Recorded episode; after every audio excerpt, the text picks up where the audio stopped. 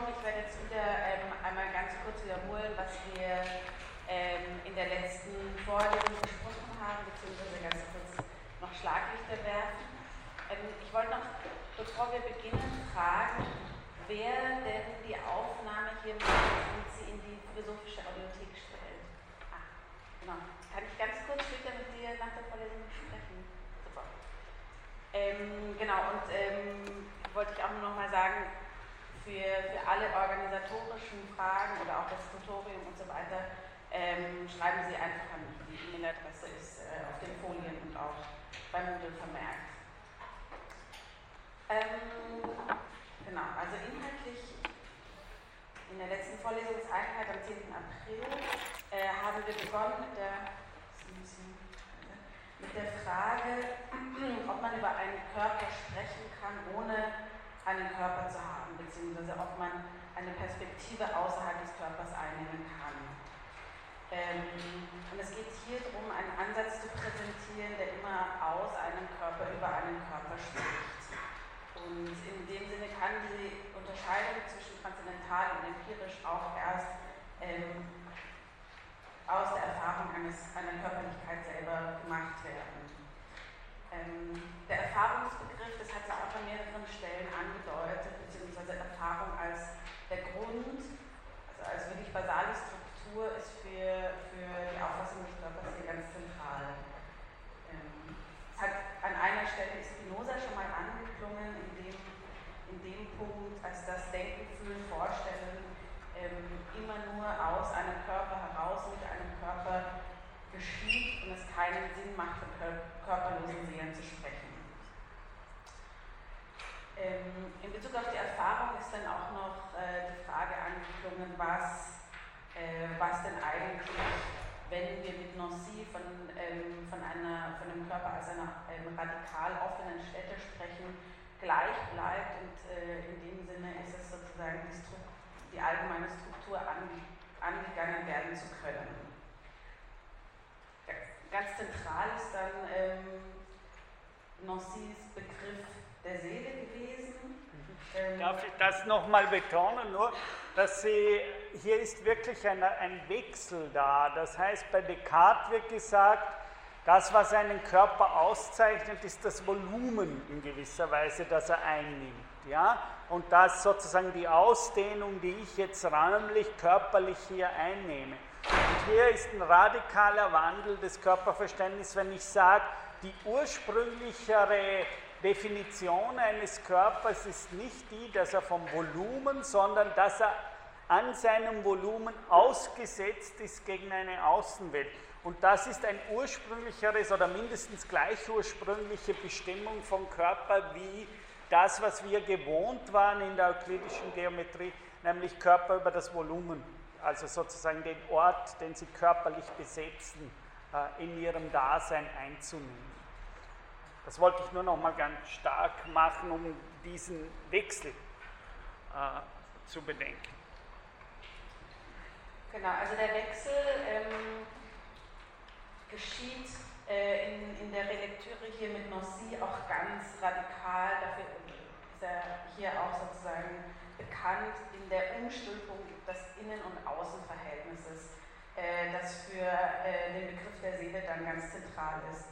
Für ihn ähm, ist sozusagen das, äh, das klassische, äh, klassische Dichotomie ähm, zwischen Seele und Körper, beziehungsweise ähm, das sogenannte Körper-Seele oder Körper-Leib-Problem, eine künstliche und er, ähm, er unterstreicht gerade dieses ekstatische Moment an der Seele, ähm, das sich nicht mehr als eine Innerlichkeit ähm, konstituiert, die sich nicht mehr als eine Innerlichkeit konstituiert, sondern gerade als das Außerhalb von sich sein. Hier konnten wir auch Kant mobilisieren, der den Affekt als ein Außer-sich-Sein bestimmt. Ähm, gerade dieses, diese Ausgesetztheit umschreibt Nancy dann auch noch mit dem Sprachspiel Exposition, äh, wo der Mittelteil des Wortes po sozusagen mit, äh, äh, als Haut geschrieben ist, französisch.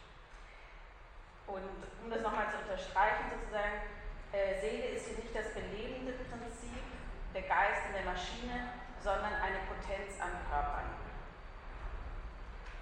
Ähm, und er beschreibt sie als Differenz des Körpers zu sich selbst, ähm, wobei die Differenz nicht bedeutet, ähm, bei den anderen zu sein, sondern wir haben gesagt, das Leben meines in der Welt sein.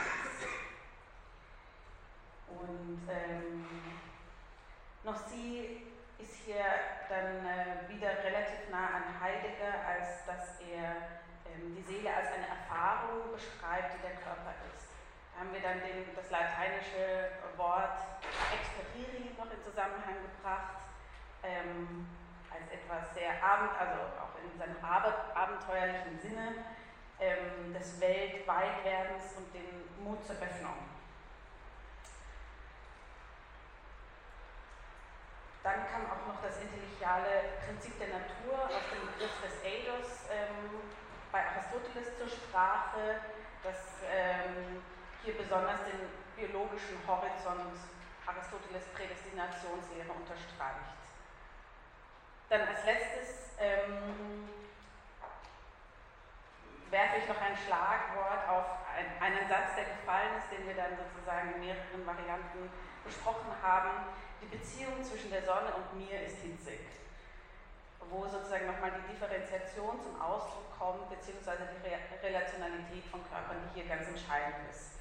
Das Ganze, also der, der Satz zielt auch darauf, ähm, ähm, weder, also diese Erfahrung von der heißen Sonne weder auf einen Subjektivismus zurückzuführen, das heißt, nur mir ist heiß und allen anderen geht es nicht so und wer weiß überhaupt, ob es eine Sonne außerhalb von mir gibt, noch auf eine äußere Ursache zu reduzieren. Das heißt, ähm, äh, ich kann bestimmen, die Sonne ist heiß und vielleicht merkt das niemand anders, aber das ist so. Also dieses ähm, Subjekt-Objekt-Verhältnis sozusagen wird mit der, äh, mit der Erfahrung als eines Ausgesetztseins, äh, die Seele als eines, äh, das Seligwerden als eines außerhalb von sich Seins nochmal unterstrichen. Genau, soweit zur, zur Zusammenfassung. Danke, Lele.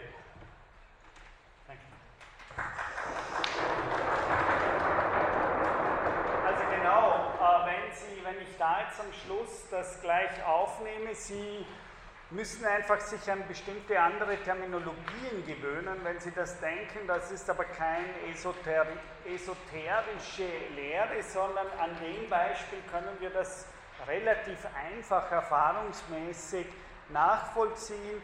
Also weder hat Platon recht, weder ist, können wir sagen, die Sonne ist heiß. Also wir machen heiß oder Hitze zu einem Prädikat von einer äußeren Ursache, der Sonne, die da draußen ist. Noch können wir sagen, ich empfinde nur subjektiv, dass die Sonne heiß ist sondern diese als ein Beispiel für das, was, äh, wie ich das lese, dieses ekstatisch werden oder selig, empfindlich werden der Körper für die Außenwelt, ist einfach, ich erfahre am eigenen Leib die Hitze in Relation zu meinem, wie Merleau-Ponty sagt, Sein zur Sonne. Ich kann das nur noch relational. Es ist eben im Schwitzen, wird die Beziehung, die leibliche Beziehung meiner selbst zur Sonne festgestellt oder in einem bestimmten Verhalten äh, determiniert oder beantwortet. Aber ich kann das eben nicht, wie Lilly gesagt hat, weder auf das Subjekt der Empfindung reduzieren, noch auf die äußere Ursache, sondern im Sinne dieser Ekstasis im Sinne der Seele als ekstatisches Außer sich Seins, ist es einfach ein relationales Verhältnis oder wieder fast ein Spiel mit Heidegger, dem ganz späten Heidegger, eine Anspielung an Deleuze, wie er dann diese Dinge auch liest. Es ist im wörtlichen Sinne, Schwitzen ist die Feststellung eines Sachverhalts. Ja? Also in diesem stark philosophischen Sinne, der da plötzlich auftaucht im 20. Jahrhundert, was ist ein Sachverhalt? Englisch könnten Sie, wie das Brian und Erin machen, sogar übersetzen mit Proposition. Darauf möchte ich jetzt nicht eingehen, aber die machen das, denken das genauso. Also Schwitzen ist ein Sachverhalt und lässt sich daher weder äh, es ist, es ist das Feststellen eines sachlichen Verhältnisses zwischen der Sonne und mir und lässt sich daher nicht mehr in Gegenstand, auch nicht mit Kants Worten von Gegenstand und Gegenständlichkeit beschreiben, weil hier äh, Begriffe, weil Subjekt und Objekt nur noch Pole einer Relation sind. Ja? Und damit verschieben sich einige Koordinaten der klassischen Philosophie, wie, sie, wie wir sie gewohnt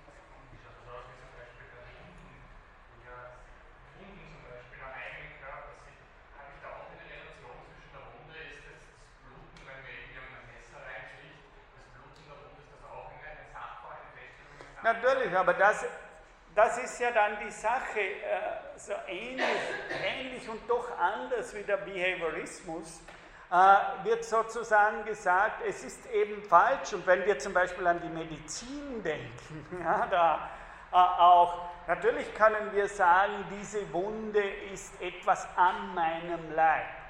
Aber alles, was an meinem Leib ist, ist auch Feststellung eines Sachverhalts an meinem Leib. Das heißt, einer, natürlich, wenn das Messer überhaupt das eine Messerstecherei ist, dann ist es ja relativ äh, klar, wie bei der Sonnenbeispiel, dass ich nicht sagen kann, ich habe die subjektive Empfindung einer Wunde. Ja, das wäre eben, das ist politisch natürlich dann auch ganz wichtig und vor allem in, unter unseren derzeitigen gesellschaftlichen Bedingungen, weil dadurch alles privatisiert wird, nicht? Also nicht nur die Unternehmen werden privatisiert, sondern die Gefühle werden zu einer Privatsache gemacht. Und am Ende sogar geht es dann im Extremfall so weit, als würde jemand selber schuldig sein, also was wir ja oft haben, die Opfer, die dann selbst noch zu den Tätern gemacht werden, weil äußere Ursachen wie am Ende sage ich, äh, äh ja, Klischeebeispiel, einer vergewaltigt ein junges Mädchen und am Ende ist sie selber schuld für die Wunden, die sie am eigenen Leib hat. Und dieses Muster, dieses Denkmuster hat natürlich ganz viel auch mit gesellschaftlichen Bedingungen zu tun. Und Nancy denkt natürlich das ganz da, wenn wir andere Bücher lesen würden wie Singular Plura, dann ist das auch eine ganz klare politische Ansage, wer hat. Also diese, dieses private Subjekt ist abgeleitet, aber nichts alles andere als das Ursprüngliche. Ja? Und es ist ein äh, seltsames Dispositiv, das ganz andere, nämlich auch viele äußere Ursachen hat. Wenn ich anfrage, überhaupt die Frage zu stellen, sitzen Sie, sind Sie da draußen jetzt wirklich? Also sozusagen, ich konstituiere die Außenwelt von einem Blick äh, einer subjektiven Innerlichkeit her. Ja? Und dann so Fragen auftauchen wie, wie komme ich aus mir heraus zu Ihnen hinüber? Diese Fragen, aber wir das letzte Mal schon gesagt haben, stellen sich hier einfach. Ich bin eben als Körper, und zwar weil das die Grundverfassung von Leiblichkeit ist, schon ekstatisch draußen und in Auseinandersetzung mit der Umgebung des Körpers. Und ich kann nicht mehr sagen, was überhaupt nicht mehr funktioniert, ist, dass der Körper an der Form, von der Formgrenze her bestimmt wird und von daher gedacht wird. Nein, die Formgrenze ist nur eine Art Haut, wie Nancy sagt, äh, oft auch eine Schutzhaut, die es mir erlaubt, ein eigenständiges Verhältnis zu meiner Umgebung äh, am eigenen Leib zu entwickeln. Aber es ist überhaupt nicht so, als dass ich Körper noch von ihrer Form primär her bestimmen kann, wie das über 2000 Jahre vor allem auch in Europa passiert ist. Weil Seele gerade die Form des Außer sich Seins ist, wie wir letzte Stunde gesagt haben. Gut, noch eine, hier war noch irgendeine Frage. Ja, aber muss es dazu nicht, bei den Sonnenbeichten trotzdem die Sonne auch geben? Natürlich. Das werden wir dann bei Spinoza ganz stark. Ich habe ja mir schon ein bisschen was gedacht, warum ich von Nossi zu Spinoza komme, äh, weil Spinoza da mit natürlich einer ganz anderen Sprache, auch einer anderen Methode, also ganz, äh, der würde eben das sagen, natürlich, wir können ein Haupt für Spinoza, wenn ich jetzt vorgehe, den will ich ja heute in diese Stunde hoffentlich noch hinübergeben. Spinoza wird genau sagen, was ist für ihn die erste Erkenntnisart ist diffus. Und zwar gerade dadurch, dass sie sozusagen die Erfahrung der Sonne von der Erfahrung der Sonne abspaltet und zu einem reinen Phänomen der Empfindlichkeit an meinem Körper macht. Also sie denkt eben, das wird genau die erste Erkenntnisart, die diffus ist. Ich habe es dann eigentlich mit Aristoteles gesprochen, nur noch mit den Phantasmen, also sozusagen den Eindrücken, die die Sonne auf mich zu tun hat, eigentlich mehr oder weniger mit der Erinnerungen, die ich leiblich gespeichert habe. Äh, und sozusagen denke aber nicht mehr hier, das ist äußere Ursachen von diesen Dingen. Und das ist gerade eine der Verwirrungsquellen, äh, wie wir dann hören werden bei Spinoza.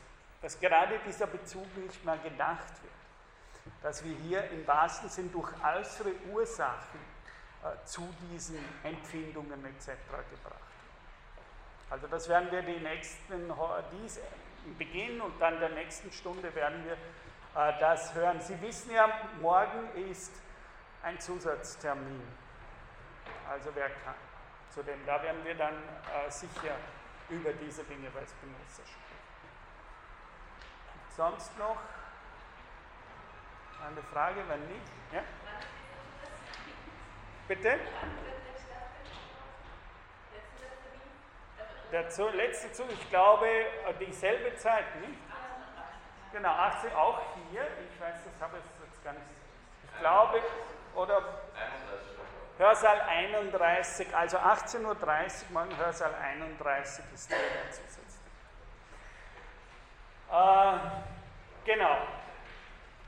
Das heißt, das letzte war jetzt, dass hier versucht wird, von Nossi-Form wir hatten ja dieses Beispiel, wenn ich nochmal sage, im, äh, am Ende gesagt, was ist eigentlich, woher auch kommt das, das Wort Idee und haben ja gesagt, wenn Sie sich erinnern, am Ende das Wort Idee äh, kommt von Eidos und Gestalt. Und erst bei Platon war dieser Unterschied, dass plötzlich Platon nicht mehr die sinnliche Gestalt eines Gegenstands nennt, also das, was wir anschauen, wenn wir auf die Morphee auf den Eidos, auf die Idee einer Sache schauen, nämlich auf ihre Gestalt, sondern dass Platon das plötzlich überhöht. Und jetzt ist die Theorie von Nossi, dass das, was wir eigentlich lange Eidos, Idea, Gestalt, Morphe genannt haben, dass wir die Form, wenn wir sie denken, die Form eines Körpers von der also wirklich die Idee im vorplatonischen Sinn eines Körpers, die Idee eines Körpers, äh, wenn wir diese Idee denken, dass wir jetzt die Form denken müssen als eine Art Haut oder als etwas, wo wir gleichzeitig am eigenen Leib unsere Relation zur Außenwelt spüren. Das wird der nächste Schritt sein, auf den wir jetzt kommen. Das heißt, diese ekstatische und äh, diese ekstatische Struktur wird jetzt im engeren Sinne dort bei Aristoteles Seele genannt, wo ein Körper eine Form hat, das war das Ende, die in gewisser Weise porös wird, empfindlich für die Affektionen ihrer Außenwelt.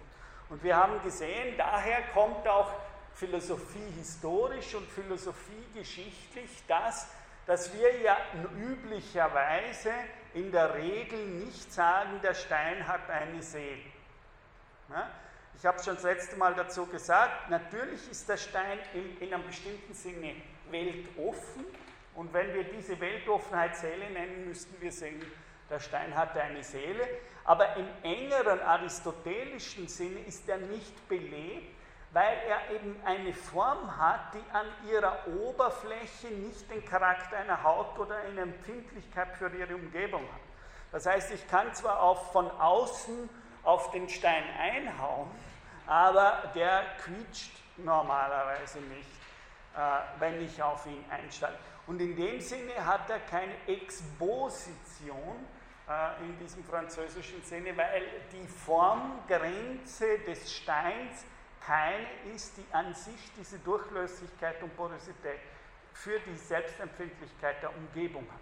Sie hat aber im weitesten Sinne Seele, insofern natürlich auch der Stein durch Witterung, äh, durch den Menschen de facto von der Außenwelt von äußeren Ursachen angegangen, verändert wird und in diesem Sinne verformt wird durch die Umgebung. Aber er hat eben keine Seele im Sinne dieser Empfindlichkeit. Und das ist genau das nächste, was ich von Nossi her versuche, an einigen äh, Sätzen durchzugehen. Der Körper spürt und er wird gespürt. Die Seele als Form des Körpers, hier wird eben versucht, die, den Begriff Form neu oder anders zu besetzen. Die Seele als Form des Körpers bedeutet, dass der Körper, jetzt müsste man sagen, als Haut, äh, das Spürende ist. Ja? Das heißt, äh, wir machen jetzt mehrere Schritte, die eigentlich eine Abweichung von der klassischen europäischen Geistesgeschichte sind. Nämlich, was man aus Sie an dieser Stelle macht, ist wieder eben das Spürende ist alles andere als eine subjektive Innerlichkeit, sondern es ist mehr oder weniger der Moment, wo bestimmte Körper an ihrer Oberfläche porös werden und dadurch ein Gespür für ihr Außen, für ihre Außenwelt, für einen. Wenn man will, äh, gerade im Sinne der Masterarbeit auch, diese Außenwelt wird durch das Poröswerden der Körper an ihrer Formgrenze, also an unserer Haut, wird sozusagen, kann man nicht mehr von der reinen Außenwelt sprechen. Äh, das ist, sondern im Spüren beginne ich am eigenen Leib sozusagen die Peripherie, das Drumherum von meinem Leib am eigenen Leib zu empfinden, werde ekstatisch und damit kehrig natürlich, wie Heidegger sagt, wird die Welt mehr oder weniger in, von mir selbst gespürt und damit gerade von mir selbst erfahren und wenn Sie so wollen, verinnerlicht oder verjemeinigt, wie Husserl sagen würde. In dem Moment, aber das Wichtige ist eben, diese Empfindlichkeit ist hier wieder gedacht als eine bestimmte Form von Körperlichkeit. Eben bestimmte Körper, nämlich Körper, die jetzt im wahrsten Sinn des Wortes eine Form von Sensibilität am eigenen Leib, an der eigenen Peripherie, die haben jetzt eine Seele im Sinne einer empfindlichen, irritierbaren Seele.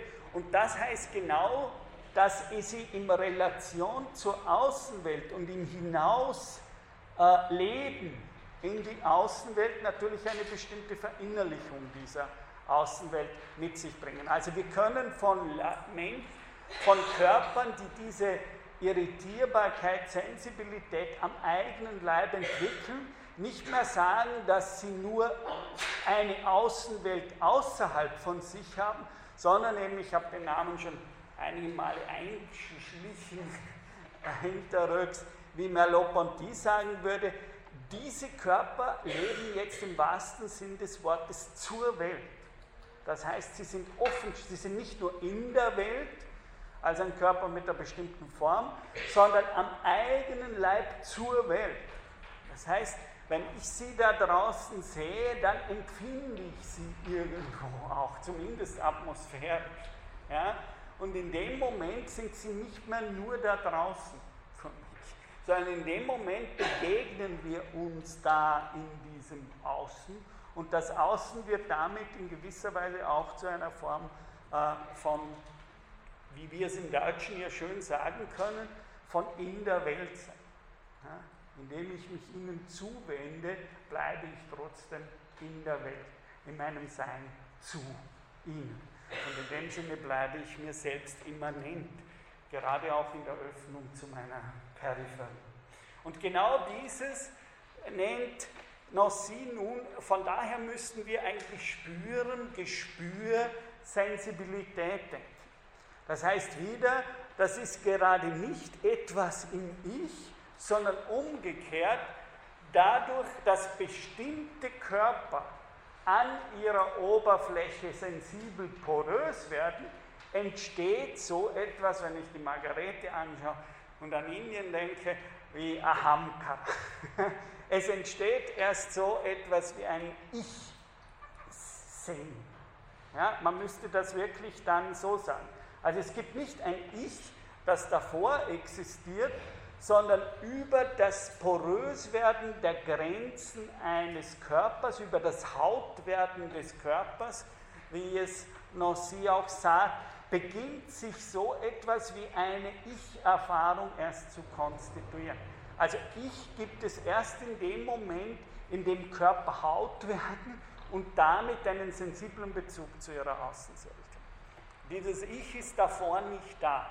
Der Stein hat in dem Sinn daher kein Ich oder keine Ich-Erfahrung, weil die Oberfläche seines Körpers nicht porös ist und er daher keine am Körper selbst entwickelte Sensibilität für seine Umgebung. Also das ist äh, die Theorie und daher kann äh, Nossi jetzt Körper eben sagen, der Körper spürt jetzt und wird gespürt. Die Seele als Form eines mit Organen ausgestatteten Körpers, wie wir da vorher bedeutet, dass der Körper jetzt das Spürende ist. Ja? Und das ist eben das Gegenteil von dem, dass sie da in sich sind. Also das, was jetzt gesagt wird, im Spüren sind sie nie, gerade nie in sich, sondern im Spüren sind sie draußen ursprünglich bei der Welt. Sie empfinden ihre eigene Außenwelt am eigenen Leib. Ja. Und ich sage da immer Beispiele wie, ja, wie ist das jetzt mit der Liebe? Sozusagen sind sie in der Liebe äh, in sich, ja, spüren sie sich da selbst oder ist Liebe gerade auch ein ekstatischer Bezug zum anderen, sodass die Ursprung, Ur, wie bei der Sonne, sodass eigentlich gerade im Lieben, das werden wir auch bei Spinoza hören, äh, Liebe ist ein Affekt, der durch eine, ein Affekt der Freude, sagt Spinoza, der durch eine äußere Ursache verursacht ist. Das heißt, Selbstliebe im Sinne, ich liebe mich, sozusagen mich, das heißt, ich muss dann da enden äh, ist eine Paradoxie für Spinoza. Wenn ich mich selbst liebe, liebe ich mich nicht bis zum Ende meiner Haut, sondern üblicherweise würde Spinoza sagen, ist Liebe ein Affekt der Freude aufgrund einer äußeren Ursache, also verursacht durch das Sein mit und Sein bei mit anderen. Ja, und ist daher ekstatisch verfasst. Ja. Und jetzt dann auch noch die Frage, die ich da stellen würde, äh, sind Sie beim Lieben nur bei sich selbst in Ihrem Selbstbewusstsein? Oder ist nicht gerade die Liebe eine Möglichkeit, wo Sie ekstatisch sagen, ich bin nah bei dir? Ich bin nah bei dir. Ja ich erschließe dich und nicht nur mich, ja, sozusagen, äh, wenn ich liebe. Äh, ich erschließe dich in einer ganz bestimmten Art und Weise. Natürlich relational in Bezug auf mich. Ja, aber ist nicht gerade, wenn ich sage Liebe, eigentlich meine ich nicht, dass ich mich selbst liebe. Ich liebe mich sehr, denn Spinoza wird sagen, durch die Liebe werde ich selbst mehr und meine Selbstliebe zum Leben wird mehr. Aber ich liebe ja nicht die Selbstliebe zum Leben wird mehr, sondern ich liebe dich, äh, wird oft gesagt. Und es ist nicht so falsch, wenn wir das sagen. Eben das wären Beispiele, dass wir bei diesen Dingen nicht bei mir subjektiv sind, sondern eben ekstatisch in den Relationen zu den anderen. Und das heißt, die Liebe ist alles andere als eine subjektive Befindlichkeit, sondern üblicherweise ein ekstatischer Bezug von mir zu dem oder der anderen.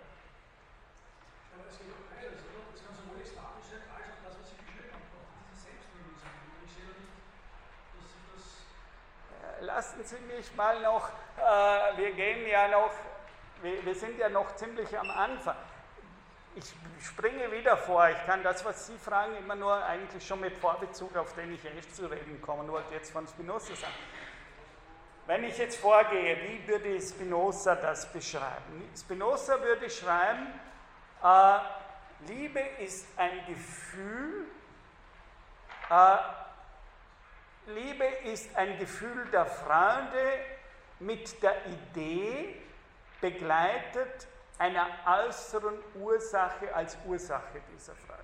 Und Hass ist das Gefühl, äh, Hass ist das Gefühl der Unlust und der Begleitung der Idee einer äußeren Ursache.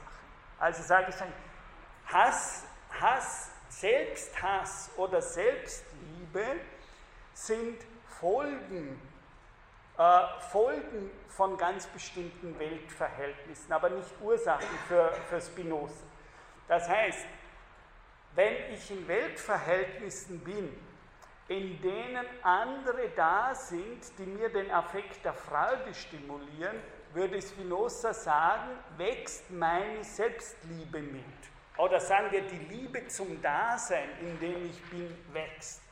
Während wenn ich in Verhältnissen bin, in denen der Hass regiert, führt das dazu, dass ich zu einem Selbsthass auf mein eigenes Dasein komme.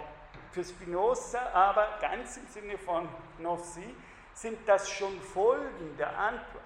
Die Selbstliebe und der Selbsthass ist eine Folge auf das, ob ich sozusagen in meinem Dasein von außen her die Möglichkeit habe, mich selbst zum Auszug zu bringen, also freudvoll stimuliert werde, oder ob ich, äh, ob ich äh, sozusagen gehemmt und sozusagen in meinem Ausdrucksvermögen äh, beschnitten oder gepeinigt etc. werde.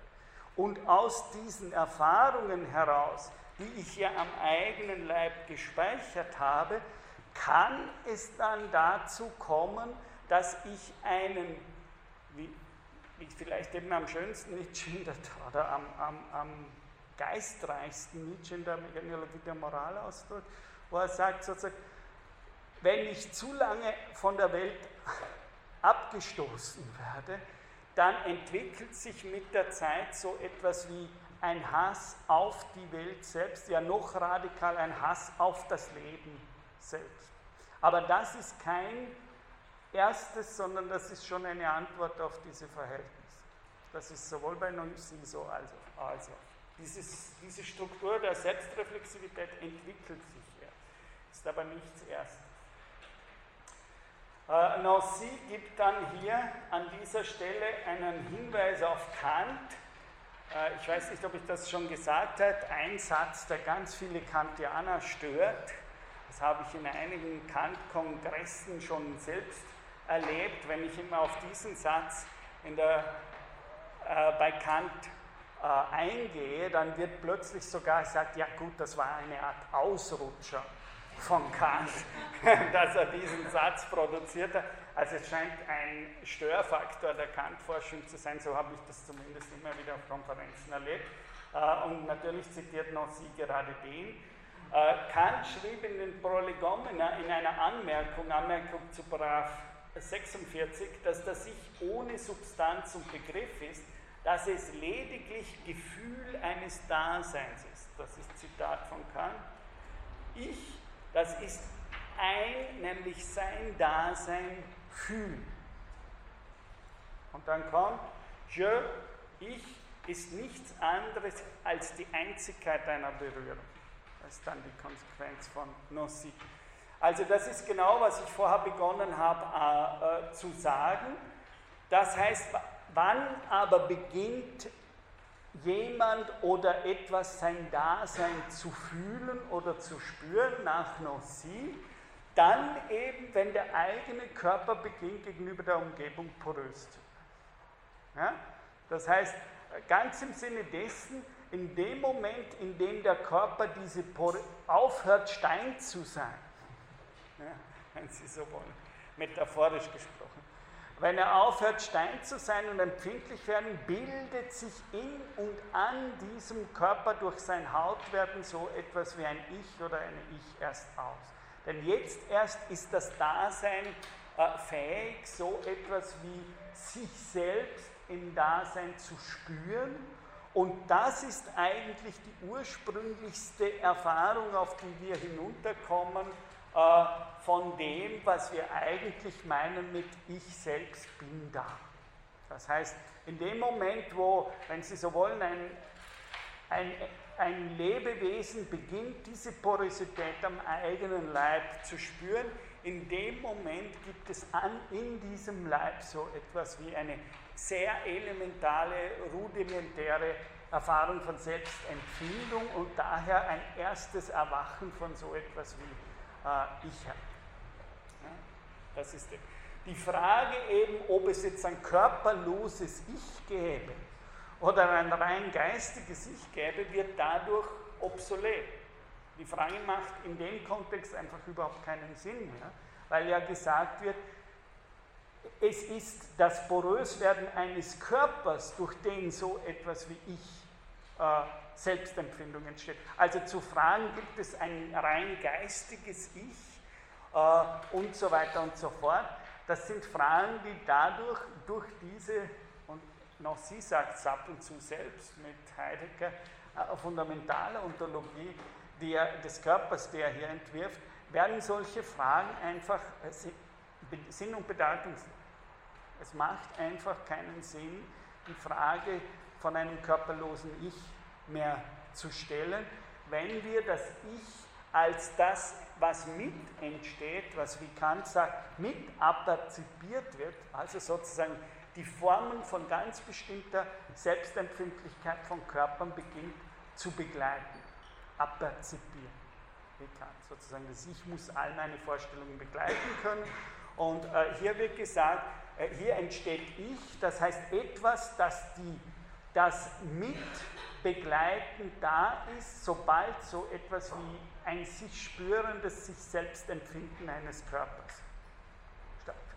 Und die Frage nach Realität und Existenz, existiert eine Außenwelt, existiert ein Körper, das werden wir dann wieder bei Spinoza äh, ganz elementar sehen, diese Fragen machen in dem Kontext keinen Sinn mehr, weil umgekehrt sagt wird, nur wenn ein Körper schon da ist und dieser Körper beginnt an seiner Oberfläche porös zu werden und einen Sinn für die Umgebung zu finden, der eine Art Ich-Sinn ist, nur dann macht es überhaupt die Frage, einen Sinn zu fragen, was bedeutet, die Außenwelt existiert oder ich existiere.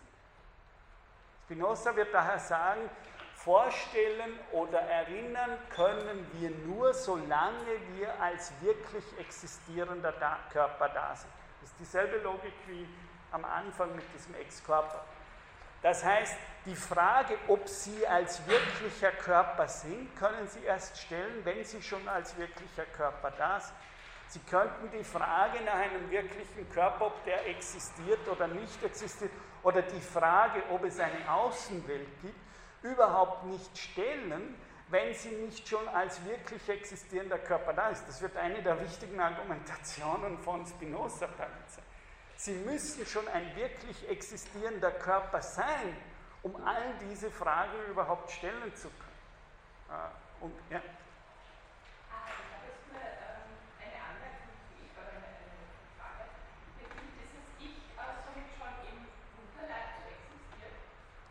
Ja, sicher, das sind dann Fragen, wo man natürlich viele, wo wahrscheinlich äh, andere Fächer äh, mehr Wissen haben. Es ist dann die Frage, wann beginnt zum Beispiel ein menschlicher Körper diese Sensibilität am eigenen Leib zu entwickeln. Das wären dann Fragen. Aber sozusagen, um diese Fragen so zu stellen, brauchen wir eine bestimmte philosophische Konzeption, sonst können wir diese Fragen nicht stellen, können daher auch da nicht suchen. Ja? Wir suchen sonst am falschen Ort.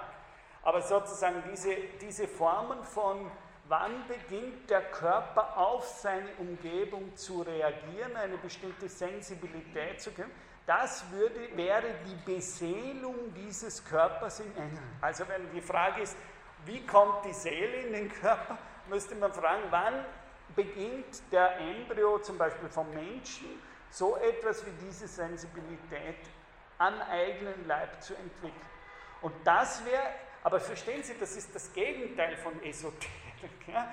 Das wäre, wo dieser Körper am eigenen Leib die Kraft seines porös und empfindlich werdens für die Umgebung beseelt wird im engeren Sinn.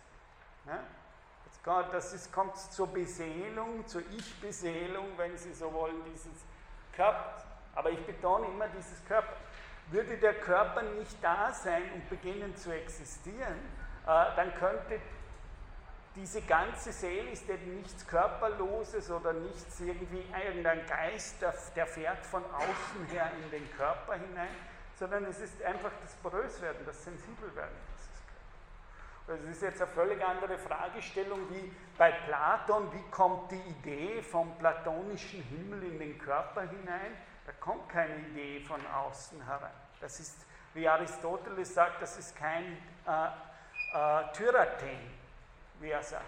Also da macht man nicht die Tür auf und dann kommt irgendwo von einem Seelenhimmel irgendeine Seele, die diesen Körper belebt. Äh, all das wird hier gesagt, das sind äh, Seelen- und Körpervorstellungen, äh, die, die, die, die, die Phänomene, die Nossi hier versucht zu zeigen, verfehlen. Das heißt, es kommt nicht von außen, sondern durch eine wieder spinozistisch gesprochen, ich bin dann gleich bei, ja, gleich bei Ihnen, wissen Sie, was ein Körper kann. Das ist eine wichtige Formulierung in der.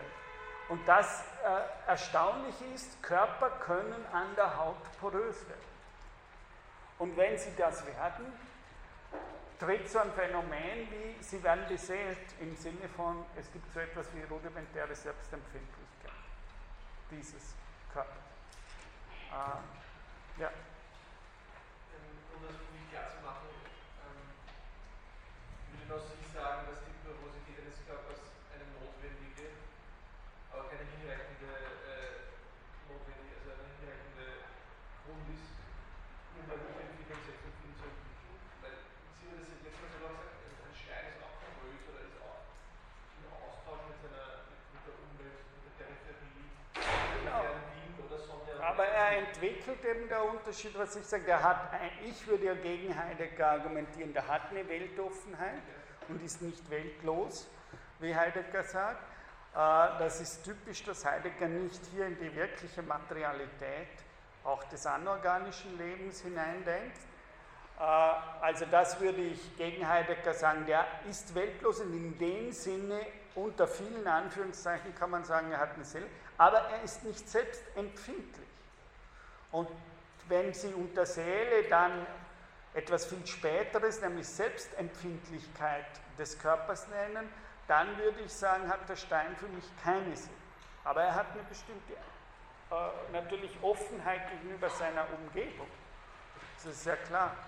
Er, kann, er verwittert, er kann von uns bearbeitet werden und so weiter.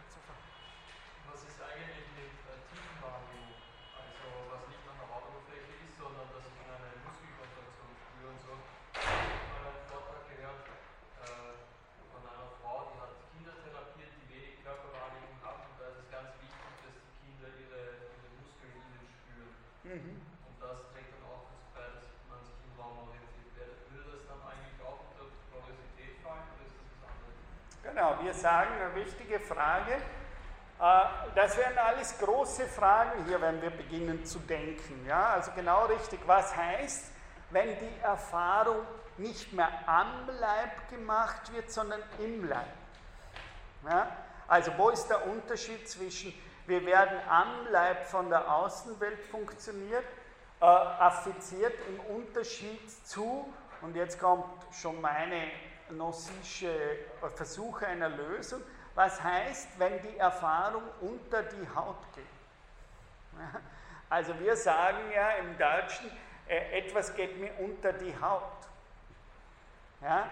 Und offensichtlich ist es so, dass ganz viele Erfahrungen nicht einfach nur an der Oberfläche meiner Haut abprallen, sondern dass sich in gewisser Weise die Haut, die Sensibilität der Haut über die Nervenbahnen hineinzieht in die ganze jetzt sogenannte Innerlichkeit meiner Leiblichkeit. Aber nochmal, das sage das heißt nur, dass sozusagen die Haut setzt sich ja über die Nervenbahnen hinein in den ganzen Leib. Und das ist meiner Meinung nach, das würde noch Sie sagen, das ist Äh, sozusagen das Nervensystem ist das, sind die Erfahrungen zur Außenwelt, die uns unter die Haut gegangen sind und sozusagen unter der Haut und in der Haut eine Art Weiterführung der Haut sind und diese Sensibilität und äh, Irritierbarkeit nun in das Leibesinnere hineinnehmen. Ja? Und von daher sozusagen über die ganzen Nervennetzwerke äh, in das Leibesinnere hineingehen. Aber nochmal, auch wenn wir, und das müssten wir sehr radikal philosophisch jetzt immer ernst nehmen, was heißt sozusagen, etwas affiziert uns am Leib und was geht sozusagen über, unter die Haut und geht über die Nervenbahn hinein in den Leib. In den Leib ist aber immer noch etwas anderes wie Innerlichkeit. Denn ich bin gleich bei Ihnen. In den Leib ist was anderes, denn sozusagen auch die Nervenbahnen sind ja zwar in mir, wenn ich eben sage, sie sind in meinem Leibesinne, aber Nervenbahnen, die kann man angreifen, die kann man chirurgisch behandeln. Das heißt, das ist ja keine Innerlichkeit ohne ein Außen. Ja? Ein Nerv ist ja nicht nur eine innere Erfahrung von Sensibilität und Irritierbarkeit, sondern offensichtlich auch eine Erfahrung der Außenwelt. Ja? Und daher bin ich sehr vorsichtig zu sagen, dass unsere Seele im Innern ist. Nein, sie pflanzt sich von da hinein, geht unter die Haut aber auch diese Welt ist nicht eine von uns rein subjektiv erfahrene Innerlichkeit, sondern hat sehr wohl auch ihre materielle Realität und ist daher nicht adäquat zu beschreiben als eine Art innere Innerlichkeit der Seele. Ja. Und das ist ja im Grunde nicht nur, dass die Neurophysiologie das darstellt, sondern warum ich mich auch sehr für indische, asiatische Philosophien interessiere, weil die das immer so gedacht haben. Für die ist die Seele nie etwas Immaterielles gewesen. Und darum ist lustig, wenn man im Standard derzeit überall diese Diskussionen über Esoterik und so weiter, denn äh, esoterisch ist wörtlich Platon, ja, weil der sozusagen diese ganzen äh, und damit ein Großteil der europäischen Kultur weil für den Denken ein immaterieller Prozess wird und für Descartes wird Denken ein immaterieller Prozess und so weiter. Also wörtlich genommen, ESO heißt ja innerlich, das heißt, die westliche Kultur ist innerlich und die asiatische Kultur, der wir den esoterischen zuschreiben, ist durch und durch materialistisch in diesen Ebenen. Ja? Also ist eigentlich exoterisch. Vom griechischen Wort her. Und ähnlich würde ich das sagen, das ist eben keine innere Leiberfahrung nur, wie die Phänomenologen sagen. Dagegen würde sich noch sie wehren. Wenn wir da hineingehen, dann sind wir nicht nur bei uns in unserer subjektiven Leiberfahrung, sondern wir sind gleichzeitig in den Nervenbahnen draußen in der Welt und nicht nur drinnen in mir.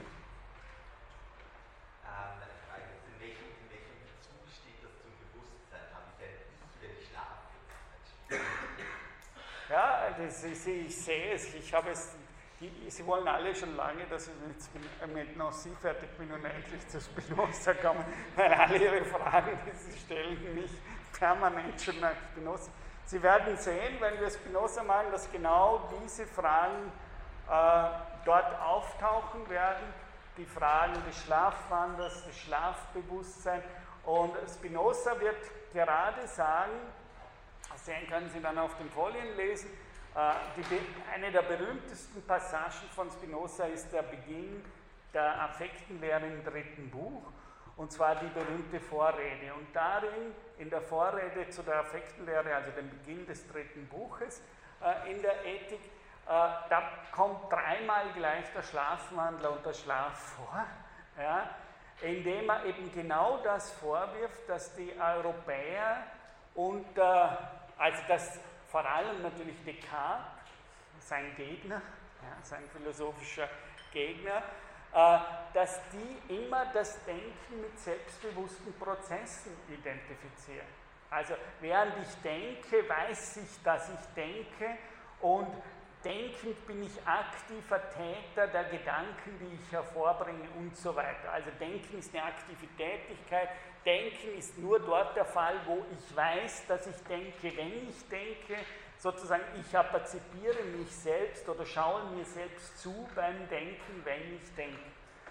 Und jetzt kommt dann Spinoza genau mit der Frage, die auch dreimal kommt in dieser, in diesem ersten, in dieser äh, ersten Vorrede zur Affektenlehre, sagt er, dreimal, aber wissen wir denn, was ein Körper kann?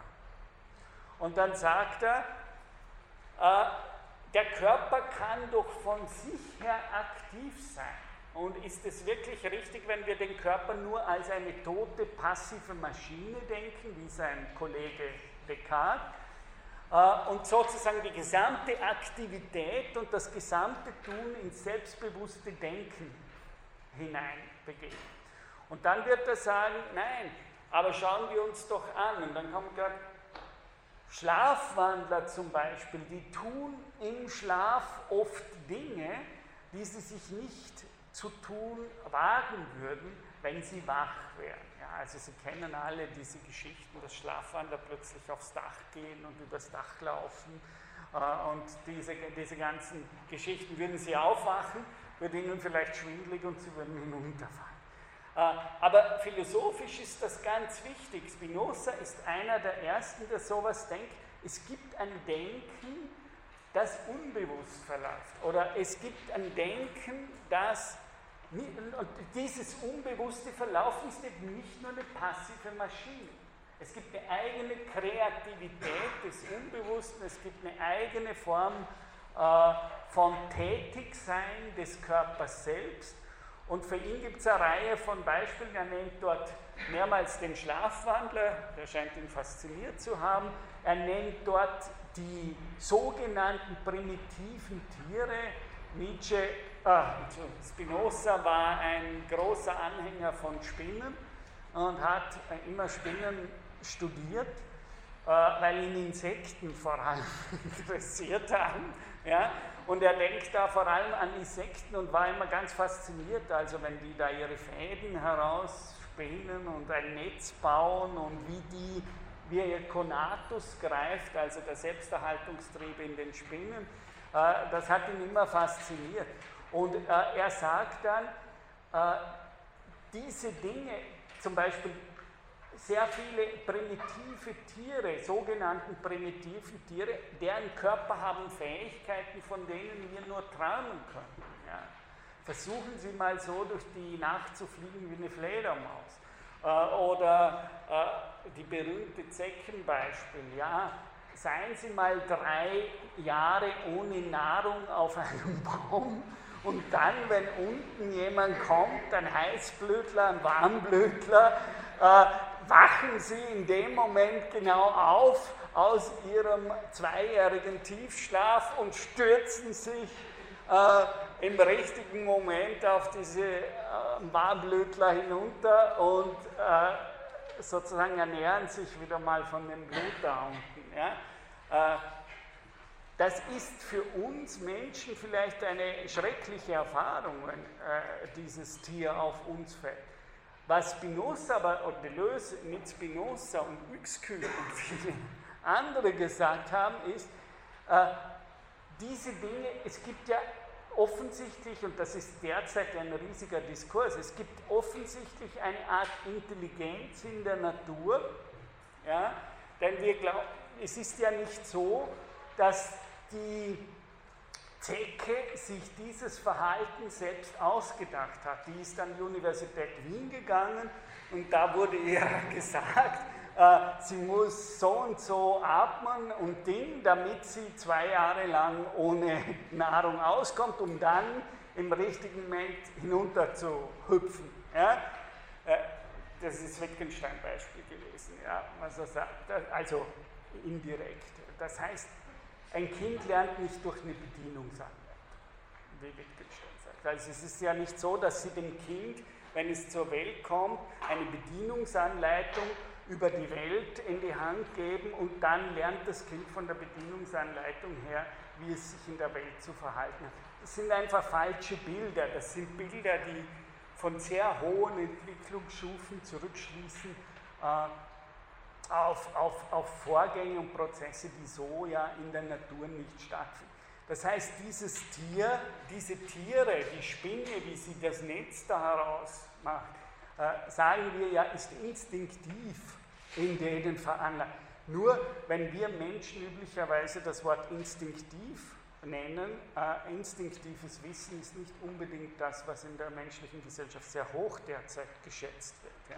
Sie müssen reflektieren, sie müssen sozusagen das bewusst denken, aber bitte folgen Sie nicht Ihren äh, Instinkten und so weiter. Spinoza ist der Erste, der diese Bilder stark in Frage stellt. Und er würde sagen, um jetzt zu Ihrem Beispiel noch einmal zurückzukommen, also das eine ist die Schlafwandler, das andere ist das äh, Insekten, also einfache Tiere, die bestimmte Körper, die Körper können Dinge, die wir überhaupt nicht können. Ja? Und daher ist das, diese Hierarchisierung von Mensch und Tier, die wir gewohnt sind, lesen Sie die Anthropologie von Kant. Auf der ersten Seite Flash. Wir dürfen die Tiere benutzen, weil wir haben die einzigen Vernunftwesen und daher können wir mit den Tieren eigentlich machen, was wir wollen. So beginnt die große Anthropologie des Aufklärers Kant. Spinoza ist sehr anders und sagt, wissen wir, was die Körper können? Ist doch faszinierend, was so eine Spinne kann. Äh, was ein Schlafwandler kann. Und das dritte Beispiel, das er nimmt, ist, ja, aber dann kommen die Leute, aber schau, wie schön durch unser bewusstes Denken haben wir Menschen doch Tempel gebaut und Städte gebaut. Und das ist doch grandios. Kein anderes Tier hat das geschafft, was wir durch Vernunft können und bewusstes Denken, nämlich so komplexe Formen äh, wie Städte, wie Gebäude hervorzubringen. Und dann kommt genau das Beispiel von Spinoza, das sagt, aber selbst die komplexeste Stadt ist nichts gegen die Komplexität des menschlichen Körpers. Und das heißt, äh, so auch etwas, was wir natürlich derzeit bei Artificial Intelligence Immer gibt es jetzt Computer, die dann intelligenter sind und komplexer sind wie der menschliche Körper. Äh, können wir sozusagen komplexere Sachen konstruieren wie das menschliche Gehirn und so weiter. Und Spinoza wäre einer, dass offensichtlich die Natur eigene Formen der Erschaffung höchst komplexer Vorgänge ohne den Akt dieses Descartes'schen selbstbewussten Denkens. Wenn wir nicht annehmen, dass hinter der Natur irgendein selbstbewusster Gott stand, der Natur mehr oder weniger dem Baum gesagt hat, wie er sich zu entwickeln äh, und so weiter. Also das wäre die Sache. Und mein Beispiel, das ich immer dazu sage, äh, ich muss dann ein bisschen weitermachen, äh, mein Beispiel, das ich immer dazu sage, ist das, ja, wie ist es von Spinoza her? Wie ist es denn, wenn Sie schlafen? Es soll ja eine Vorlesung interkulturell über Körper sein. Schlaf ist elementar für die Körper. Äh, es ist doch die seltsame Sache, dass wenn Sie schlafen, üblicherweise vor allem im Tiefschlaf, also gerade dann, wenn Sie zu müde sogar zum Träumen sind, wie sich Nietzsche einmal ausdrückt, Also in dem Moment, in dem sie sogar zu müde zum Träumen werden und in den Tiefschlaf fallen, ist gerade jene Phase, in der, und jetzt achten Sie mal philosophisch auf das, was wir da sagen, es ist die Phase, in der Sie sich selbst regenerieren. Bumm. Wir sagen das so leicht. Im Tiefschlaf regenerieren wir uns selbst. Ja, welches Selbst? Und was heißt da, ich, re, ich regeneriere mich selbst? Ich heißt hier offensichtlich, meine Ich-Funktion, solange wir leben, ist nirgends so minimiert als im Tiefschlaf. Ja, also ich bin mir da weder bewusst noch eben sogar zu müde zum Traum. Ich habe gar keine Vorstellungen mehr und bin mir selbst ja, nicht mal irgendwie, ich bin für mich selbst gar nicht da im Tiefschlaf. Und jetzt ist das Komische, dass wir aber sagen, ich selbst regeneriere mich da. Wer ist hier das Selbst? Welches Selbst meine ich, wenn ich sage, ich selbst regeneriere mich? Und das sind genau Fragen, die Spinoza in seiner Körperphilosophie stellen. Ja? Also wer ist das?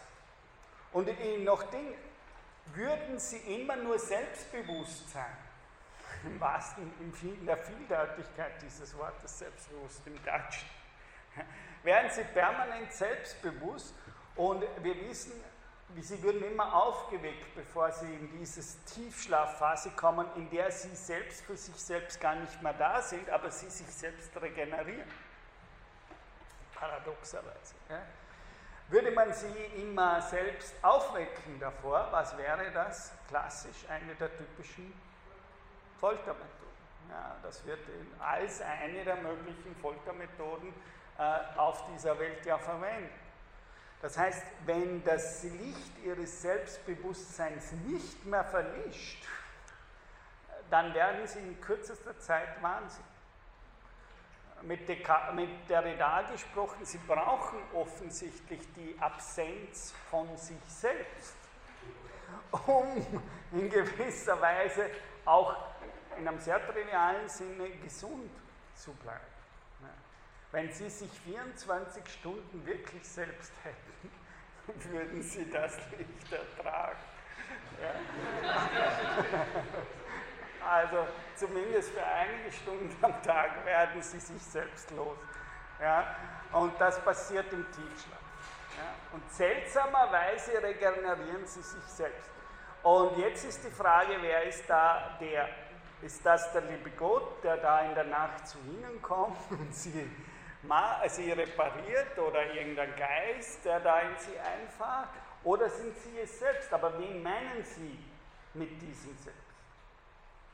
Ist es nicht der sozusagen in seine unbewusste Aktivität kommende Körper, der da liegt und schläft? Also kann spinozistisch gesagt, gerade der Tiefschlaf zeigt uns, dass der Körper von sich her aktiv was kann. Und zwar gerade am besten, offensichtlich, es ist peinlich für uns, am besten, wenn er unser Selbstbewusstsein abgeschaltet ja. Und das ist genau, sind Beispiele, bei denen Spinoza sagt, ja stimmt das, was mein Kollege Descartes. Sie müssen denken, zu Spinozas Zeiten war Descartes ein europäischer Superstar. Also sozusagen Descartes war äh, der Philosoph also wirklich der, er hat die philosophische Szene beherrscht und dann tritt Spinoza auf, gerade auch mit der Ethik und versucht eine ganze Reihe von Thesen von Descartes in Frage zu stellen. Unter anderem eben genau das, was ich Ihnen jetzt gesagt habe und was Sie nachlesen können in der Vorrede von. Hier war noch eine Frage auch, ist die noch wichtig oder darf ich weitermachen? Ich glaube da hinten. Sie waren, glaube ich, nicht. Hatten Sie nicht eine Frage?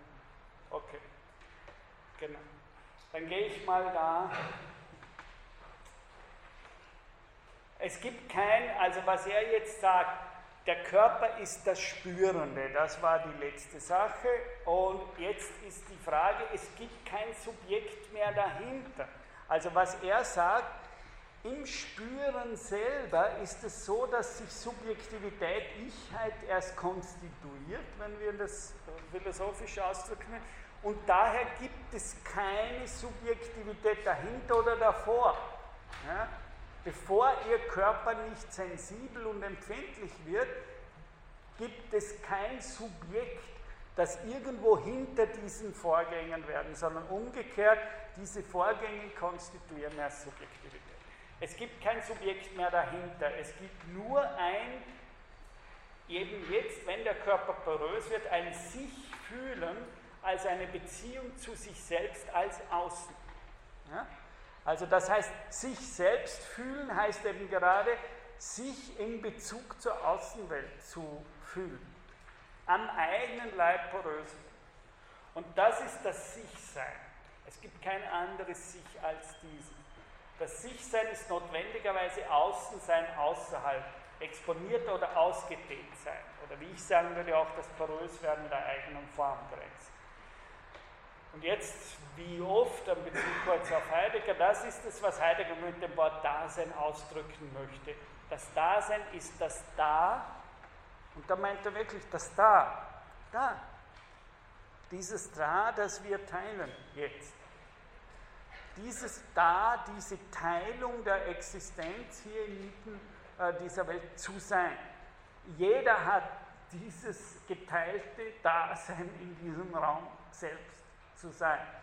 Aber sozusagen, es ist diese ekstatische Offenheit, die wir miteinander teilen und von der wir uns selbst und die anderen erst sozusagen konstruieren. Aber dieses Dasein, wie, wie Nassim mit Heidegger hier sagen wir, ist vorgängig den Begriffen. Damit auch, äh, sage ich gegen Levinas oder so, die Begriffe ich und der andere sind, die können sich erst ergeben in und aus dem Hin- und Herpendeln von dieser Bewegung. Aber diese, diese ekstatische Struktur des Daseins ist fundamental. Dass da andere sind, weiß ich erst, weil dieser ekstatische Bezug da ist. Und dass ich mich in einer bestimmten Ebene von diesen anderen unterscheide und abgrenze und als der andere zu diesen anderen sehe, das ist ein Prozess, der sich aus der Ausdifferenziation, wie die sagen würden, die Poststrukturalisten, dieser Beziehung des ekstatischen Bezugs zur Welt erst ergibt. Weil da ist das Ich ursprünglicher noch das andere. Sondern wie noch Sie eben immer betont, wir sind einer unter anderem. Diese Struktur ist fundamental. Sie sind immer schon eine, als Körper sind Sie immer schon ein Körper unter anderen Körpern. Und als Person sind Sie eine Person unter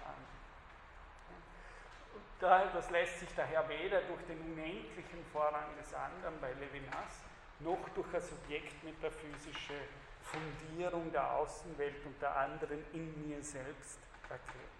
Sondern was hier versucht wird, ist eben das relational zu denken. Aber eine Extension ist auch eine Intention im Sinne einer Intensität. Und vielleicht verflüchtigt sie genau hier das Subjekt einer Intention im phänomenologischen Wortsinne, im Sinne einer intentionalen Ausrichtung auf ein Objekt, einen Gegenstand da draußen. Diese Intentionalität muss durch die Intensität ersetzt werden, die Extension im Sinne der Dehnung des Draußen als solchen. Ein Körper ist folglich eine Spannung, Tension und die griechische Wurzel des Wortes ist Tonus, der Ton. Ja, also was er jetzt macht, meiner Meinung nach auch eine ganz wichtige, äh, für mich sehr spannende Wende, die er macht, nämlich wir müssen jetzt Innerlichkeit und Äußerlichkeit, wenn wir sie mal von der Ekstasis her denken, nicht mehr gegeneinander ausspielen, sondern was sagt er an der Stelle, meinen wir eigentlich mit Innerlichkeit? Mit Innerlichkeit, Intensität, Intentionalität? Was sagt er an der Stelle?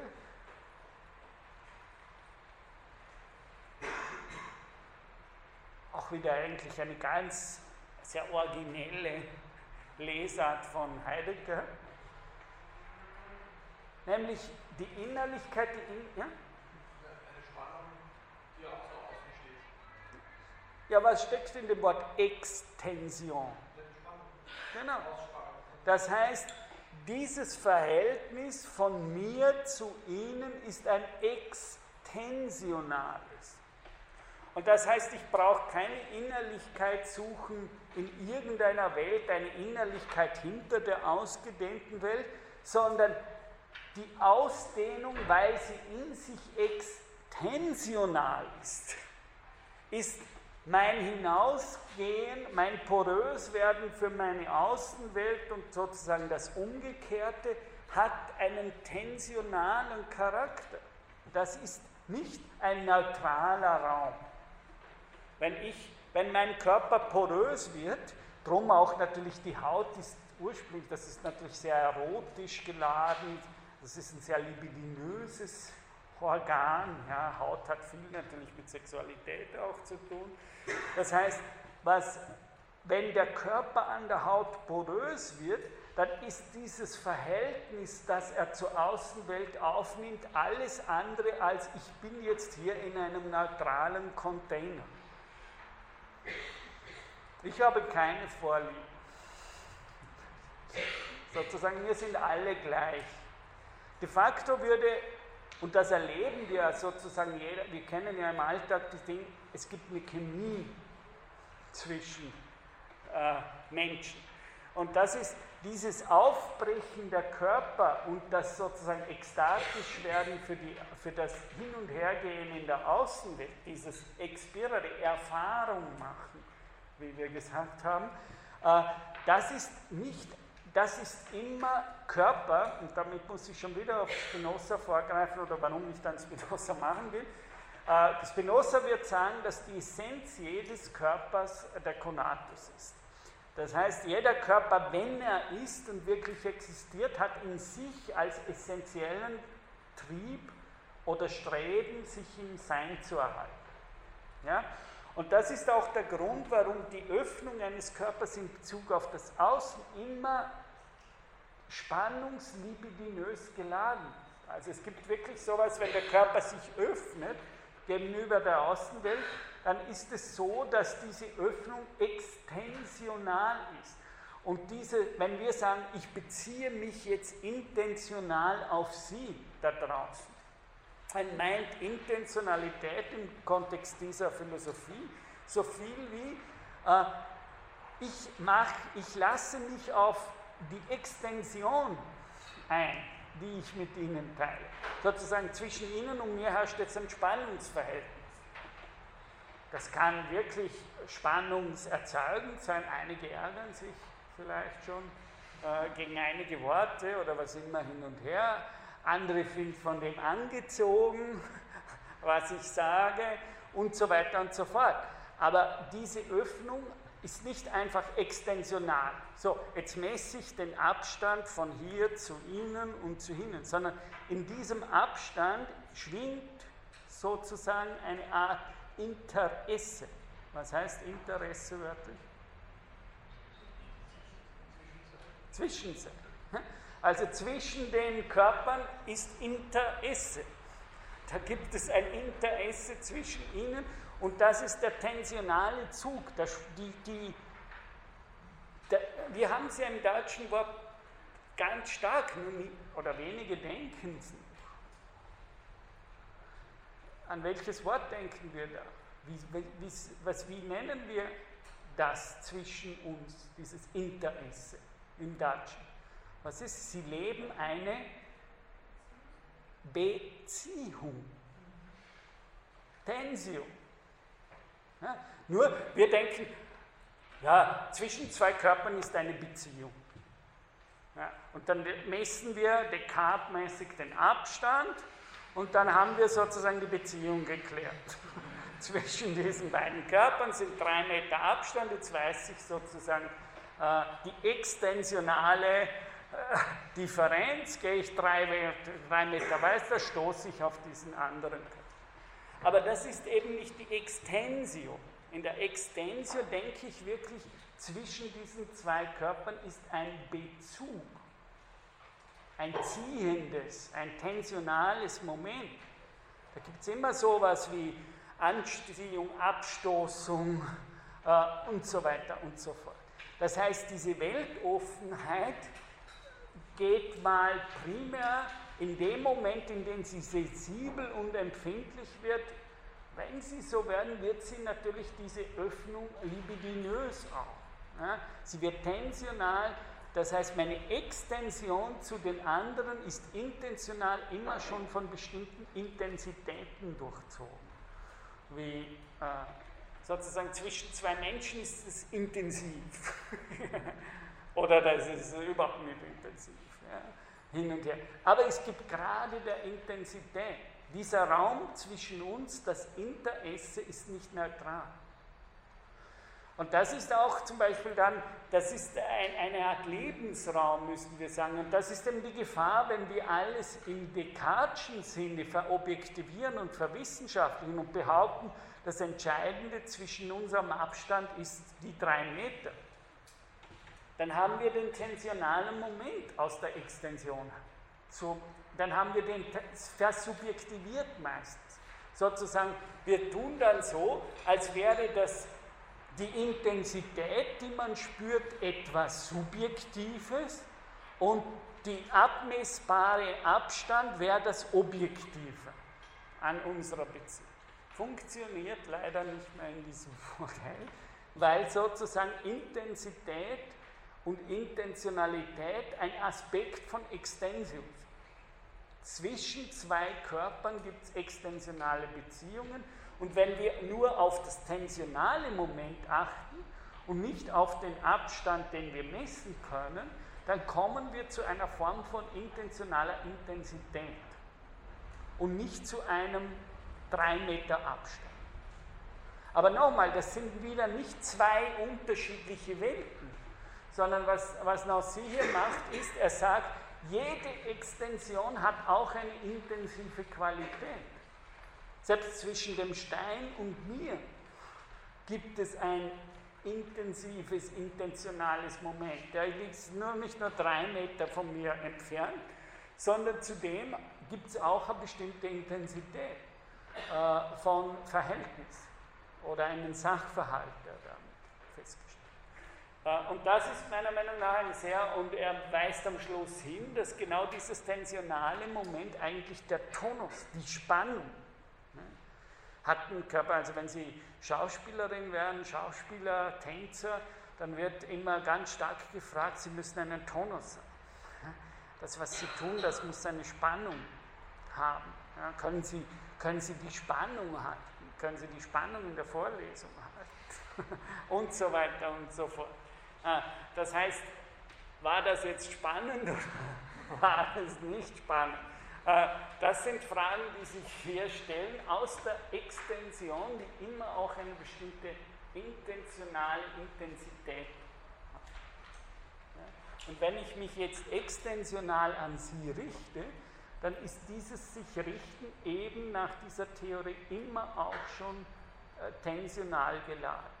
Und das sind nicht zwei Welten, das ist nicht eine, das ist die objektive Beschreibung und das andere wäre die subjektive Beschreibung, sondern äh, diese Form von subjektiver Empfindlichkeit ist ein objektiver Aspekt, wie wir unser Interesse zwischen uns lesen. Also sozusagen diesen Zwischenraum, diesen Beziehungsraum zwischen uns äh, leben.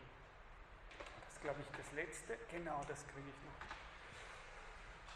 Das, was berührt, von dem man berührt wird, hat mit Emotion zu tun. Emotion ist für uns ein sehr schwaches Wort, aber Emotion bedeutet in Bewegung gebracht, in Gang gebracht, erschüttert, betroffen, verwundet werden.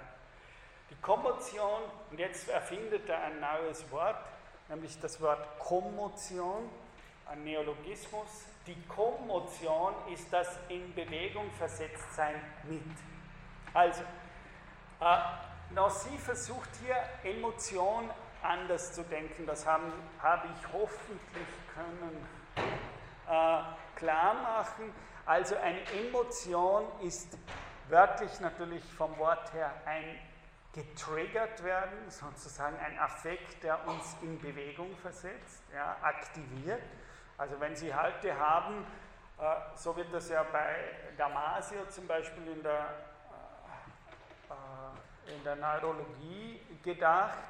Das heißt, er denkt ja die Emotion wieder als Bewegung, ein Spinozist, by the way. Äh, das heißt, er denkt wieder wörtlich sozusagen, der Emotion ist eigentlich nicht das subjektive Spüren einer Sache, sondern das wirklich in Bewegung gebracht werden, das Triggern von ganz bestimmten äh, Aktivierungen. Also zum Beispiel, was Sie halt in der äh, äh, Neurophysiologie haben, also irgendein Reiz und die Reaktion, die er triggert, ist sozusagen ein bestimmtes neuronales Muster oder Verhalten, das abgesetzt wird. Das wäre eigentlich die Emotion. Nicht jede Emotion muss notwendigerweise subjektiv gespürt werden. Es gibt viele Emotionen, also viele Dinge, Aktivitäten in unserem Leib finden emotional im wörtlichen Sinne, also als Bewegungsmuster in uns statt, aber nicht alle diese Bewegungsmuster nehmen wir wahr und nicht alle dieser Bewegungsmuster sind Emotionen im Sinne von Gefühl. Ja? Äh, das ist eine Sache, die auf die äh, Nossi hier einmal, äh, also wieder auf die Wortwurzel zurückkommt. Emotion heißt eigentlich alles, was uns affiziert und zu einer Aktivierung, also zum Abrufen eines Musters, eines Gewohnheitsmusters etc. etc. Das war eigentlich die alte Bedeutung von Emotion. Und äh, aus all dem, was wir jetzt gesagt haben, erfindet Nosin Corpus das Wort Kommotion. Warum, warum nennt er plötzlich, schafft er dieses Wort Kommotion in Unterschied zu dem Wort Emotion? Aus dem, was wir bis jetzt gesagt haben? Was glauben Sie?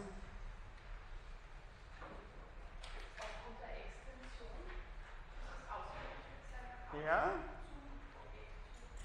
Genau, weil es Emotionen nicht subjektiv, wie ich gesagt habe. Die Sonne und die Sonne und die Reaktion, meine leibliche Reaktion erzeugt das Schwitzen und die Wärmeempfindung. Ja? Das heißt, das ist Ausdruck des Sachverhalts und der Beziehung zur Sonne. Und daher ist jede Emotion, die wir am eigenen Leib spüren, in Wahrheit eine Kommotion, in der wir eben einen Sachverhalt, ein Verhältnis zur Außenwelt spüren. Wie geht es dir? Die Antwort auf die Frage, wie geht es dir, ist normalerweise stark abhängig von den Weltverhältnissen, in denen ich gerade stehe und alles andere als nur die Aussage über eine subjektive Befindlichkeit. Ja, üblicherweise. Ja. Die typischen Antworten sind dann, ja, es geht mir ganz gut und dann wird gleich angefangen oder ja, es könnte mir besser gehen, also ich meine, wenn wir in Wien kommen, fragen mich was anderes. So auf die. Aber das heißt, die Antwort ist normalerweise dann, wenn sie ausgeführt wird, ganz stark, ja, weil äh, ich habe gerade dieses oder jenes gedacht, äh, getan oder ich äh, habe ein Problem am Arbeitsplatz oder ich habe keinen Job oder hin und her. Das heißt, da geht es doch nicht um subjektive Befindlichkeiten, sondern wie Heidegger richtig sagt, da geht es um Weltverhältnisse und die Art und Weise, wie ich mich in der Welt befinde. Aber nicht, wie ich mich subjektiv in mir selber befinde. Was soll denn, was soll denn das sein? Ich befinde mich eben schlecht, weil ich habe gerade Stress mit äh, meiner Freundin oder meinem Freund. Ist das eine subjektive Befindlichkeit? Das ist eben eine Art und Weise, wie ich, wie ich in meinen Weltverhältnissen da bin. Und um das kommt gleich zu Ihnen und zu Ihnen. Um das auszudrücken, sagt er, jede Emotion ist eine Kommotion. Es ist eine Feststellung eines Sachverhalts, wie ich mich in der Welt befinde. Und nicht nur sozusagen eine Aussage über meine äh, eigene leibliche, subjektive Befindlichkeit, sondern über mein in der Welt. Äh, Sie wollten und Sie wollten noch eine Frage, nicht? Hat sich erledigt? Wie wäre es bei einer Person, die Depressionen hat, die dann vielleicht gar nicht genau also ihre, ihre depressiven Gefühle auf eine bestimmte, auf bestimmte Gründe zurückführen kann? Ja, wie würden Sie jetzt das, wir haben ja noch zum Schluss, äh, wie würden Sie sagen, jetzt kommt der Anossi her und sagt, ja, es kann nur einem spinnenden Philosophen einfallen, äh, Depression sei kein subjektives Gefühl. Was, könnte, was meint der Nossi damit sozusagen? Oder wir können das, das, sagen wir so, wir können eine Depression nicht auf ein subjektives Gefühl zurückführen. Warum und wie anders? Was ist die Gefahr, wenn wir das als ein reines subjektives Gefühl äh, interpretieren? Was machen wir? Dann ist es meine Schuld die Umgebung der Genau. Das ist genau, was Nietzsche sagt, die, die Priestermoral. Die Priestermoral, die sagt sozusagen, am Ende bist du schuld für das, wie du dich befindest. Auch übrigens nachzulesen in der Genealogie der Also genau die Wende. Das heißt, der arme Mensch, der depressiv wird, wird nochmal sozusagen selbst verantwortlich gemacht für die Depression, die er oder sie auszuleben hat. Aber vor allem, wie Sie sagen, es wird nicht gesehen, dass diese Depression auch Ursachen in den Weltverhältnissen dieser Person hat. Aber nochmal, gerade nicht im Sinne, aha, also habe ich meine Weltverhältnisse falsch gelebt, sondern bei meinen Weltverhältnissen sprechen ja die anderen wesentlich mit. Und das ist nicht so, dass ich die äh, rein von mir aus selbst alleine bestimmen könnte. Aber das wäre das wär eben die Sache. Sie wollten noch? Ja, also das ist, und das ist nochmal, diese Konzeptionen von Körperlichkeit haben natürlich auch stark politische Intention. Ja? Also ich, ich, ich, ich komme dann nicht her und mache den Privaten für seine private Krankheit verantwortlich. Ja? Das ist eben, auch wenn er sie am, oder sie die Depression am eigenen Leib durchzuleben hat, ist das nicht einfach nur ein privates Phänomen.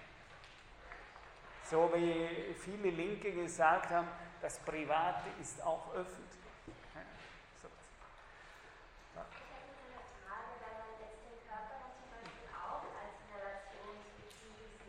Ja. Könnte in Erweiterung dessen, dann macht es ja auch wieder Sinn, in dem Sinne, dass dort das Relationsgefüge in einem Ungleichgewicht zum Beispiel Einzelnen Genau. Genau. Und das hat viele Dinge, also Sie haben ganz genau, also wie heilt man dann eine Krankheit? Ich kann jetzt sagen, die hat eine Depression und ich gebe ihr eine äh, Pille, wofür ich in vielen Fällen stark bin, also um mich nicht falsch einzuschätzen. Aber die Ursachen der Depression liegen natürlich nicht nur im eigenen subjektiven Befinden, sondern wenn wir nachschauen, dann ist da ein gestörtes Weltgefühl. Und nochmal, nicht jetzt das Gegenteil von moralisch. Das Schlimmste ist dann, die Menschen für dieses moralische Weltgefüge, also das ist die reaktionärste Interpretation, selbst verantwortlich zu machen aber sozusagen, dass man sieht, dass es hier äußere Ursachen für diese Dinge gibt und wo diese Ursachen liegen. Freud macht das ja in gewisser Weise, wenn er sagt, äh, wir müssen sozusagen nachforschen, woher diese Dinge kommen, äh, um zu sagen, zu sehen, und das ist ja der ganze psychoanalytische Heilungsprozess, wo er sagt, wenn wir zu der ursprünglichen Erfahrung zurückkehren, an der diese Traumatisierung stattgefunden hat, die dann zu einem bestimmten äh, peinigenden Verhalten führt für diese jeweilige Person, ist es so, dass wir sozusagen wirkliche Ursachenforschung von den Dingen. Und dann kommt man drauf, da war etwas 30 Jahre, bei Freud meistens 30 Jahre davor. Äh, und das ist wenn das nicht aufgearbeitet ist, ist, das wirkliche, ist die wirkliche Ursache dieses, dieser ganzen Arbeit äh, oder dieser ganzen Erkrankung nicht wirklich gesehen. Das heißt, eine Krankheit, auch wenn sie am eigenen Leib erlitten wird, ist immer eine Form der Kommotion. Das heißt, es ist ein Miterleiden meines In der Weltseins. Und dieses in der Welt sein kann nicht nur auf mich alleine zurückgeschraubt werden, auch in der Verantwortlichkeit. Zum Teil schon, oder? Es ist doch auch so. Es ist doch auch so, ich das Gefühl, vielleicht jetzt in dem Beispiel nur, aber es, ist, es gibt schon sowas wie, auch, wie Selbstverantwortung in bestimmten Bereichen. Ja, ich arbeite hier mal in dieser Vorlesung im Moment noch dafür, uns einmal von diesem Begriff zu lösen. Ich würde sagen, eine bestimmte Art aber woher wollen wir, das war gerade am Vormittag im Seminar zur Genealogie der Moral, woher der Wille, dass wir uns permanent als selbstverantwortlich wollen? Und auf der einen Seite kann das ein positiver Wille sein, aber Nietzsche hat uns gelehrt, sehr vorsichtig zu sein, woher diese Motivation kommt.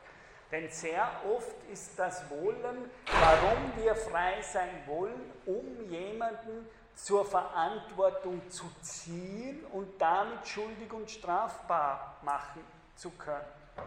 Das ist ja der wichtige Diskurs, den er da sagt. Warum wollen, wie ich gesagt, habe am Vormittag gesagt, neben mir fällt ein Blitz auf meine Geliebte die natürlichste Reaktion ist zu sagen, aber wer ist jetzt schuld? Ich kann es nicht aushalten, keinen Schuldigen zu haben. Das ist nahezu ein fast natürlicher Reflex. Ich will eine Ursache haben. Ich will wissen, wer ist jetzt schuld. Und dann eben früher hat man gesagt, in vielen Kulturen, irgendein Gott hat seinen Speer geworfen, ja, aus irgendeinem Grund und der hat sie getroffen. Und heute würden aufgeklärte Leute vielleicht sagen, äh, vielleicht war die Elektrizitätsgesellschaft schuld. Ja? Aber ich will jemanden haben, den ich schuldig machen kann. Das ist ein äh, fast elementar. Und warum ist das fast ein elementares Bedürfnis? Weil Nietzsche der Erste war, der den Freiheitsdrang als Rache gelöst. Nietzsche sagt, der Wille zur Selbstverhaltung und Freiheit ist im Grunde genommen ein Rachegelüst. Ich will jemanden schuldig machen und ich halte es nicht aus, niemanden schuldig zu haben. Es gäbe mir einfach viel besser, wie Qualtinger sagen würde, wenn ich zumindest die Radfahrer zur Verantwortung ziehe. Ja? Äh, Qualtinger sagt, es ist, ja, er macht einen Witz über äh, über den Nationalsozialismus und fragt ihn, warum die Juden, warum nicht die Radfahrer? Ja, weil das zeigt sozusagen die Absurdität der Sündenbock-Logik. Ich brauche irgendeinen Schuldigen. Und, und wenn es die Flüchtlinge sind oder irgendwo, weil ich mich dadurch entladen kann. Aber ich brauche jemanden, den ich schuldig sprechen kann. Und wir müssen sehr vorsichtig sein, wenn wir nach Freiheit und Selbstverantwortung für welche Motive dabei am Werk sind. Ist es so, äh, ich muss den hängen sehen. Das sagt Nietzsche. Warum braucht man historisch gesehen, man muss sich nur die Straftechniken anschauen und man wird sehen, dass die Moral des Selbstverantwortlich hauptsächlich dabei war, um sozusagen äh, Leute lynchen und sozusagen gerechtfertigt rächen zu können. Sie, sie, sie bringen jemanden in Todesstrafe um und sitzen davor und fühlen dann Genugtuung, weil er zur Verantwortung gezogen wird. Aber Nietzsche würde sagen, wenn Sie sich historisch das anschauen, dann sind es typische Situationen, wie jemand sitzt vor der Todesstrafe und sagt, jetzt habe ich Genugtuung, weil jemand zur Rechenschaft und zur Verantwortung gezogen also wir müssen uns sehr vorsichtig sein, wenn wir das Argument, aber da gibt es doch so etwas wie Selbstverantwortung. Äh, denn dieses Argument hat zumindest Nietzsche, Foucault und viele andere gezeigt, ist sehr oft motiviert durch äh, die Notwendigkeit sozusagen des Sichrechens äh, und damit eines ganz bestimmten archaischen Gerechtigkeitsverständnisses. Aber das wäre eine andere Geschichte. Gut, ich habe überzogen. Danke. Also wir sehen uns morgen.